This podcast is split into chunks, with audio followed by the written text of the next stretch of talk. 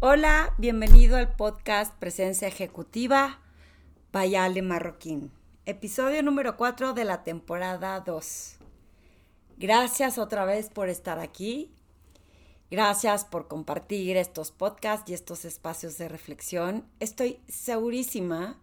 que muchísima gente puede estar inspirada por estas reflexiones, eh, que como digo yo, es mi plática conmigo misma,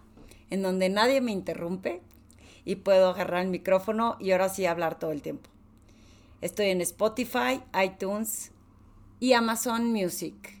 Lo padre de iTunes es que puedes poner como tu review, qué te pareció, algún comentario, porque eso me ayuda, me ayuda a saber si sigo explorando la posibilidad de seguir siendo podcaster o si hay un tema que te interese. Y si me quieres ayudar, vale la pena que porfa pongas un review o que me mandes en Instagram más temas de los que te quieras enterar. Si te metes en mi página web, vas a poder encontrar en www.alemarroquín.com información interesante de los servicios que ofrezco, que cada vez estoy tratando de reinventarlos. Ahorita vas a poder encontrar coaching, que son sesiones uno a uno, en donde simplemente lo que tenemos son sesiones en donde exploramos situaciones en donde las personas encuentran ese camino que puede ser una mejor solución o simplemente a veces cuando lo hablas en voz alta con alguien más que te sabe escuchar, que tiene esta eh, escucha presente, te puede ayudar a entender todos los retos por los que estás pasando y encontrar tus propias soluciones. Yo no soy dueña de la verdad, así que lo único que hago es acompañarte en el proceso en donde a veces solo es un proceso muy difícil. Eh, mis conferencias, que estoy muy emocionada, que próximamente voy a dar una conferencia para una empresa sobre el tema de la mujer, ahora que viene en marzo el Día Internacional de la Mujer y estoy súper emocionada porque es un tema que me apasiona. Mis grupos Mastermind, que tengo personas que están tocando la puerta diciéndome, Ale, ¿cuándo vuelve a empezar? Así que próximamente voy a volver a arrancar otro grupo Mastermind en donde personas de diferentes industrias con un cierto nivel de experiencia nos juntamos, compartimos retos, compartimos posibles soluciones, ideas o apoyamos simplemente los conocimientos que la otra persona tiene para encontrar ese espacio de comunidad en donde el, el, ejecutivo de alto nivel, el líder de alto nivel, de pronto puede ser un camino muy solo. Y llegar a un lugar en donde puede hablar con otras personas que sienten lo mismo, que están pasando por los mismos retos y que no están siendo juzgados porque cada quien tiene su propia agenda, es un espacio increíble. Mis grupos Mastermind están teniendo mucho éxito, así que si te interesa, búscame y te explico cómo funcionan. Y próximamente volveremos a continuar con el grupo de mujeres Mastermind Reinvención, porque he descubierto que las mujeres nos detenemos ante muchos retos, ante muchos obstáculos, ante muchas creencias delimitantes de por qué no podríamos ser eh, mejores, levantar la voz y tenemos muchísimo potencial. Así que eh, si tienes alguna sugerencia o duda de, de cómo explorar estos servicios, en mi página web viene una forma de contactarme, búscame y con mucho gusto lo platicamos. Hoy en este episodio quiero explorar el tema de el propósito de vida, la intención eso que te hace feliz y palpitar tu corazón. Hace muchísimos años, cuando recién me empezaba a dedicar a este tema de, de la, marca personal y qué te hace palpitar tu corazón, no tenía muy clara muchas cosas. ¿Qué te hace palpitar tu corazón? Me refiero a cuál es ese propósito de vida que te va a dejar tener y hacer una huella en tu camino y provocar, influir en más personas y tener un círculo de influencia. Justo hoy estábamos platicando en la hora de la comida con mi hija de 18 años y una de sus amigas y con mi marido. Y estábamos explorando la posibilidad de que qué va a hacer ahora que se va a graduar de preparatoria. Qué difícil pregunta, ¿sí o no? Cuando yo me gradué de prepa, lo automático, lo tradicional, lo que seguía era que mi papá, siendo ingeniero químico del Tecnológico de Monterrey en Monterrey, ya saben muchos que soy de Torreón, y mi papá fue como eh, la matrícula número 13. fue de las primeras personas que estudió en el TEC de Monterrey, se graduó como ingeniero químico y él era apasionado del, del tecnológico de Monterrey.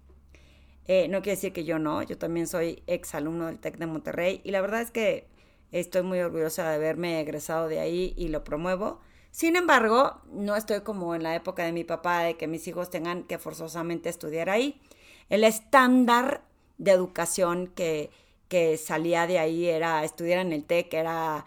no solo prestigioso, era como un, un empujón para poder tener mucho más oportunidades en la vida profesional. Creo que hay muchas más universidades al día de hoy que te permiten tener ese empujón. Y, y si bien eh, me hubiera encantado, nada más como por el orgullo propio de estudiar en el TEC mis hijos, he aprendido que lo que estudias no necesariamente es lo único que te da el éxito en la vida. Y justo platicando con mi hija y platicando con mi marido y platicando con esta amiga, decíamos, ¿qué es lo que podríamos estar haciendo o qué puedes promover para que puedan tener éxito? Yo teniendo ya una carrera de 27 años, ¿qué buscaría en una persona que trabaje conmigo? Y me acuerdo perfecto que en muchas ocasiones en mi pasado, cuando estuve siendo empleada, si no venías de ciertas universidades, no te, ni siquiera casi casi que te permitían la entrevista. Y eh, entiendo que hay universidades que tienen mayor calidad, hay universidades que solo por que tengas un título te dan el, el, estudio y que eso es algo que tendremos que estar cambiando en nuestro país y que a lo mejor me estoy metiendo en temas controversiales, pero sí creo que la educación es lo único que le podemos dejar a nuestros hijos, a nuestra comunidad, a la población, y como maestros y como educadores y como eh, generadores de conocimiento es lo único que podemos dejar. Ya el bien o el éxito, el éxito que pueda tener cada persona depende de cada quien. Y en ese camino, pues hay universidades que son inaccesibles económicamente para muchas personas. Y es medio cruel, ¿no? Decir, oye, eh, creo que tiene un gran potencial, pero le faltó una décima para sacar la calificación correcta para que la acepten en una universidad, en, no sé, en México o sobre todo en el extranjero. Y si no, si aceptan a cualquiera, es que no es buena universidad. Y de repente me enojé con ese, con ese término, porque, porque si estudias, mientras sigas estudiando y mientras sigas aprendiendo, creo que vale la pena que lo consideres como parte de tu aprendizaje y de la experiencia que quieres adquirir para la gente que te va a contratar valdría la pena explorarlo con la gente de esta edad, que no logré captar a, mi hija y a su amiga que se sentaran conmigo a hacer este podcast.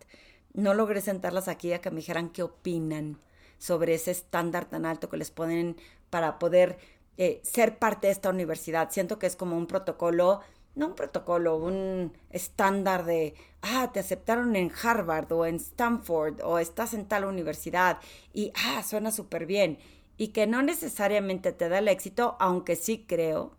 y sigo siendo fiel creyente que una buena disciplina, una buena constancia, unas buenas calificaciones demuestran el interés que tienes por las cosas. Aunque en cierta edad estás tan chico que ni siquiera sabes qué es lo que quieres estudiar y que quizá no lo demuestres en tus calificaciones porque no te gusta, pero te dijeron que tenías que estudiar tal cosa porque iba a ser la que iba a ser exitosa. Entonces, explorando esta posición, lo que sí no se vale es que al investigar una universidad que aceptaron a mi hija y le dieron como una especie de beca, pero fíjate, imagínate, le dieron una especie de beca en donde le dan un pequeño plus, pero sigue siendo una cosa impresionantemente cara comparada con las grandes universidades que tenemos en México. Y, ah, oye, pues ya te aceptaron, aparte te dieron una beca y te pones a pensar a cuánta gente aceptaron y le venden el marketing de te dimos una beca y es igual de cara que unas mucho más exigentes, entonces ya no se vale lo que cobras y eso es lo que realmente importa. Por eso a veces creo que si te vas a una universidad que a lo mejor no está en el ranking de Harvard, Stanford, Oxford, o sea, todas estas universidades que tienen un gran prestigio, pero que tampoco te cobran lo que cobran esas universidades. y que de todos modos aprendes algo y que luego, pues ya enfocado, sobre todo a una edad joven, cuando ya estás realmente enfocado, dices, ya sé qué es lo que quiero, entonces puedes estudiar una especialidad, porque yo soy fiel creyente de que nunca dejas de estudiar y nunca dejas de aprender. Y yo sigo metida en cursos, sigo leyendo libros, sigo aprendiendo constantemente. Cuando yo era chica, mi papá, que considerábamos un Ciro pera loca, porque era en aquel entonces, ¿no? Ingeniero químico, pero todo el tiempo estaba leyendo y estudiando y decían, tu papá es como de laboratorio con una bata blanca. Y, y no era el caso, pero así lo veían. Y es porque siempre estaba estudiando y siempre sabía de todo. Y creo que es un asset muy importante el seguir aprendiendo, el seguir valorando lo que significa cualquier otro tipo de curso que puedas tener en tu haber. Y hoy, no sé si estoy mal, que le quiero dar la libertad a mis hijos de irse a estudiar fuera y que a lo mejor no va a ser la universidad de mayor prestigio, pero que el simple hecho de la experiencia que van a obtener viviendo en otro país, en otra cultura, aprendiendo a vivir sin la protección de sus papás, teniendo una responsabilidad de cumplir porque de todos modos cuesta que tengas que pagar la universidad y además la vivienda, porque no en todos los lugares se puede trabajar al mismo tiempo que estudiar, porque pues si no es residente es, complicado por, por temas eh, normales de cada ciudad o de cada país. Y si esa sola experiencia ya la sumas a tu conocimiento, ¿qué importa el prestigio que te dé la universidad? Digo, qué padre que estudies en Harvard, pero pues no sé si oyeron esa controversia de estas personas que pagaron para que a sus hijos los permitieran entrar a universidades importantes y ahorita están en la cárcel unas celebridades importantes porque pagaron para que estuvieran ahí, porque tenían el poder adquisitivo. Entonces, ¿de qué me sirve haber estudiado en una universidad tan fina o tan prestigiosa si de todos modos esa gente que estuvo ahí tampoco aprendió tanto? El tema es cómo aprendes, qué aprendes, qué experiencia adquieres y cómo lo llevas a una vida de, de, de, práctica. Yo me acuerdo que tengo una persona cercana que siempre, yo sí, sí, sí, fui súper nerd. Al que me conoce, pues sí, sí era súper nerd. Ahora siento que no soy nerd, que me la paso bien, me gusta aprender, me gusta eh, conocer, me gusta conectarme con otras culturas. Pero de verdad, cuando estaba en la época de la escuela, sacaba puros dieces, mención honorífica, la estudiante ideal, hasta cursi, ¿no? Se siente el hecho de haberlo hecho. No me arrepiento, ¿no? Porque me dio como una cierta disciplina para hacer muchas cosas. Pero hoy con mis hijos estoy siendo mucho más flexible y digo, bueno, ok, no quiero sacar dieces, que sí te dan un trampolín para entrar a la universidad que quieres o que sí te va a dar un pase mucho más directo que no está peleado con que no vayas a ser exitoso en la vida y decir, como no sacaste dieces toda la secundaria y prepa para poder entrar a la universidad con una beca en una buena universidad, no vas a ser exitoso. No, no creo en eso. Creo en el constante aprendizaje y en la apertura de tener esta mentalidad abierta de aprender de otras culturas, de aprender de, de, de no sé, por ejemplo, Ahorita mi hijo tuvo la oportunidad de irse a Roma. No sé si la universidad es buena o mala. Él quiere ser futbolista profesional y él, es portero. Y así aplicó, le dieron una beca por ser portero, una beca, pues un, impulso importante para que le pudiéramos pagar la universidad en, en Roma. Y lo que nos cuenta, lo que está aprendiendo, simplemente por el hecho de vivir solo, de lavarse su ropa, de aprender a cocinar, de salir a caminar y conocer que, este, ¿no? Todo lo que hay alrededor de Roma. Hoy me mandó una foto, bueno, no es cierto, no me la mandó porque la mamá Stalker, eh, lo estoy viendo en Instagram porque sigo la escuela donde ponen cosas en Instagram y, y, le digo, ¿ese portero que paró eres tú? Y me dice, sí, mamá, ese soy el portero, pero obviamente me metieron muchos goles. No había entrenado en toda la pandemia, no había tenido oportunidad en nueve meses de entrenar y como le dije, pues date chance de volver a agarrar como calorcito, volver a entrenar y volver a estar atento en lo que tienes que hacer, así que no te preocupes. Pero no sé si la universidad es la mejor, a lo mejor sí y no lo sé. La condición con él fue, tienes que estudiar, porque si por alguna razón, siendo tan competido el tema del fútbol, soccer, por alguna razón no entras a un club, que tengas las bases y la educación para hacer cualquier otra cosa y una especialidad en otra universidad. Pero no estoy ni tantito preocupada y no me puse a investigar si hay ranking o no en esa universidad, lo que sé que es una universidad que tiene eh, posibilidad de transferirse en muchos países en el mundo. Y lo que va a importar es la capacidad que tengan estos jóvenes de moverse con la educación y los conocimientos que van adquiriendo, más la experiencia que tiene de vivir con otras culturas, porque tiene roommates de, tiene un roommate de Inglaterra, tiene un roommate de Francia, otro de Noruega, tiene un vecino de Atlanta, y entonces está increíble cómo han hecho una colaboración siendo diferentes culturas, se han entendido y compraron un proyector porque no tienen televisión por paga, entonces no pueden ver el fútbol en, en, en vivo, entonces tienen que verlo por internet y como dice él, tengo que apagar el wifi para que no me anuncien los goles o los fouls y entonces compraron entre todos, hicieron un esquema de colaboración para comprar un por Amazon un proyector. Y wow, está increíble, no los conocía, son un par de años más grande que él porque están estudiando ellos ya la maestría en esa en el Soccer eh, Management Institute y, y, se logra llevar con otras culturas, otras personas, adaptarse a lo diferente que, es, que estaba viviendo aquí, que se tiene que cocinar su propia comida, pero que sigue teniendo comunidad, pero que se sigue lavando su ropa, pero que siguen poniéndose de acuerdo para ver si salen el fin de semana. E, ese aprendizaje me parece tan increíble como el que va a obtener en la universidad, aun cuando no sea la universidad de las cinco estrellas, ¿no? A las que te dé el prestigio o el nombre y que no le quita la posibilidad de tener eh, mérito uno porque confío en que puede ser futbolista profesional y que si no lo llega a hacer, por lo menos lo intentó.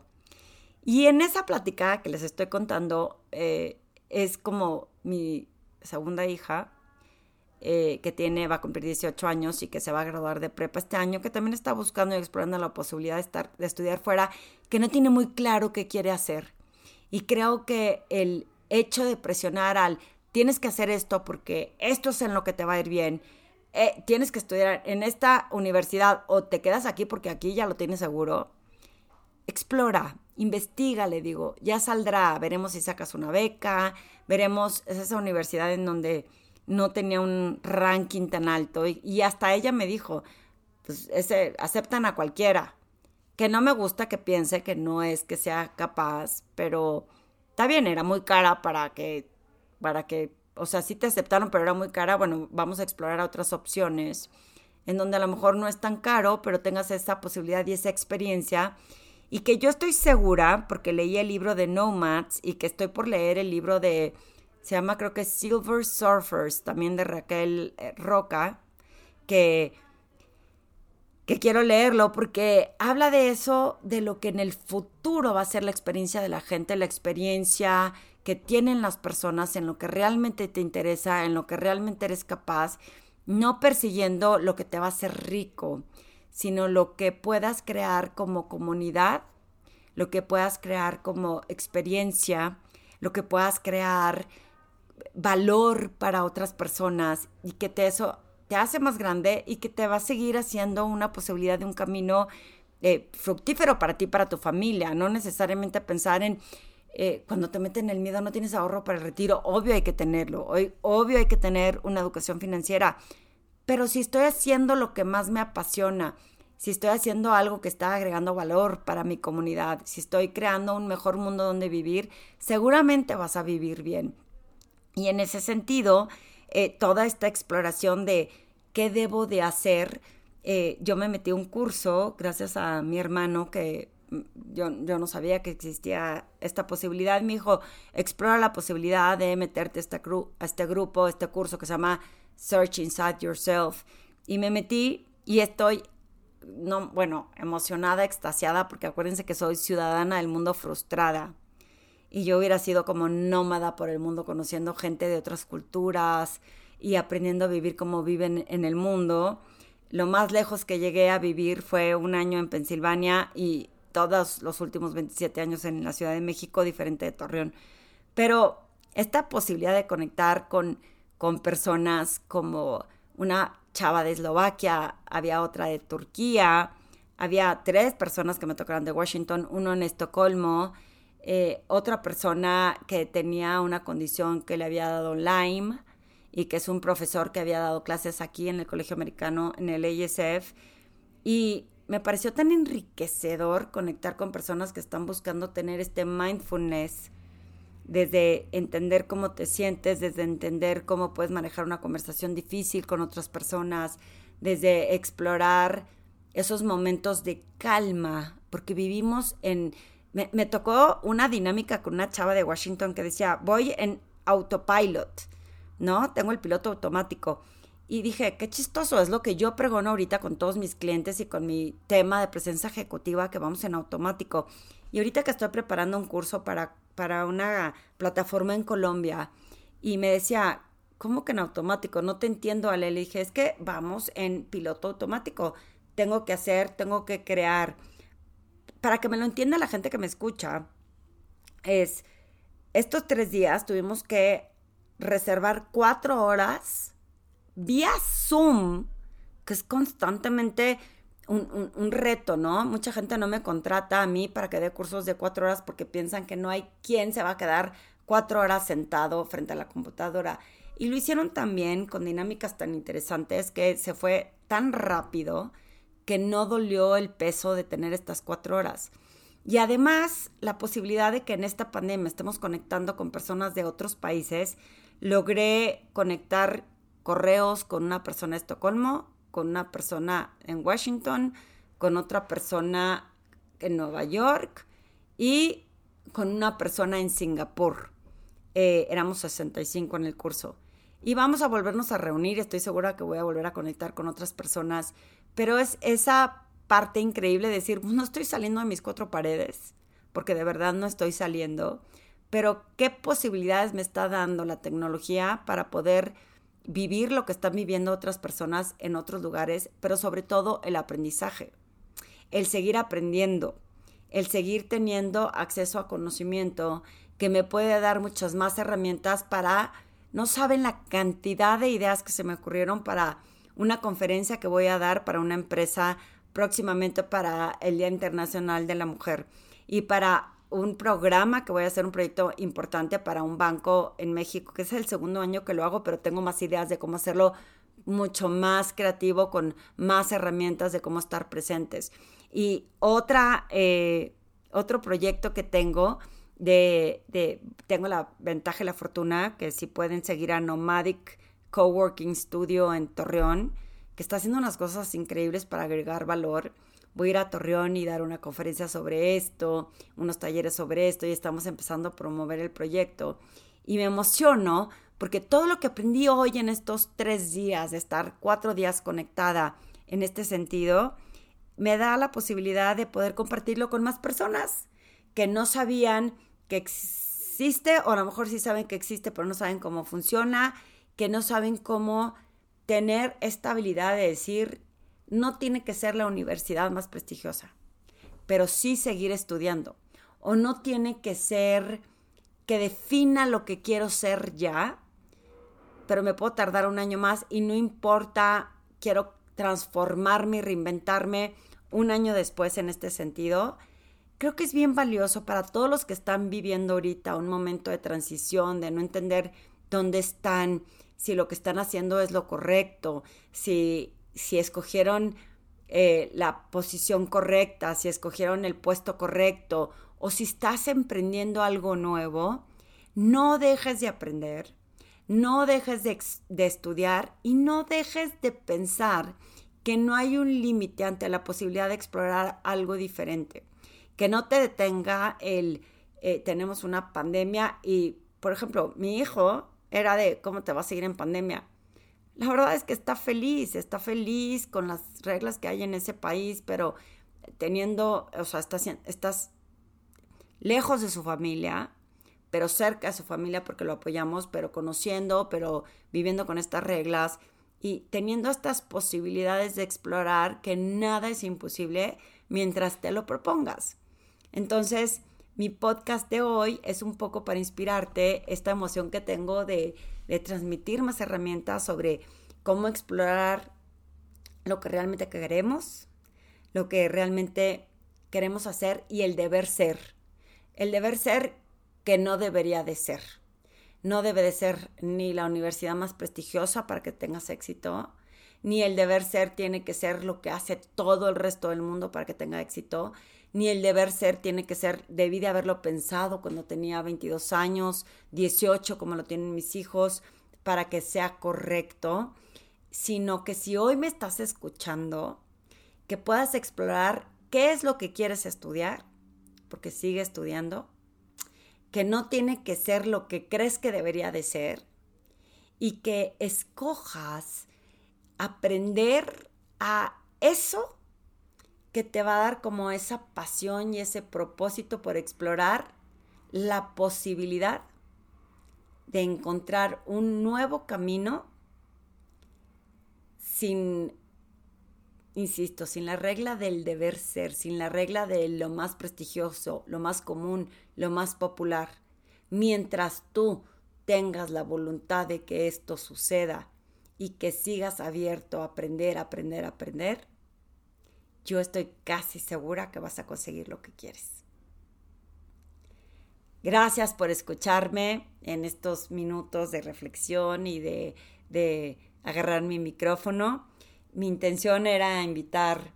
a ver qué opinaban las jóvenes. Voy a ver si las convenzo en el próximo podcast. ¿Qué opina esta gente joven de de 19 años, a ver si logro invitarlas a uno de estos podcasts y que podamos ver desde otra perspectiva los que estamos en la mediana edad, eh, qué podemos hacer todavía para crear un mejor mundo para estas personas jóvenes que están queriendo explorar su nuevo mundo en nuevas circunstancias, con unos retos increíblemente difíciles, con, con situaciones complejas sin dejar de estar conscientes de lo delicado que está haciendo esta pandemia, pero con la fuerza y la energía de saber que se puede lograr. Dime qué opinas. Mándame un mensaje, mándame un post en Instagram, mándame un correo en ale.alemarroquín.com y si puedes, ponme reviews en iTunes. Aunque lo escuches en otra fuente, ponme tus reviews en, en, en iTunes porque me va a ayudar a que más personas me puedan escuchar. Gracias por estar aquí y si tienes un tema del que quieras que platiquemos, cuéntamelo ya.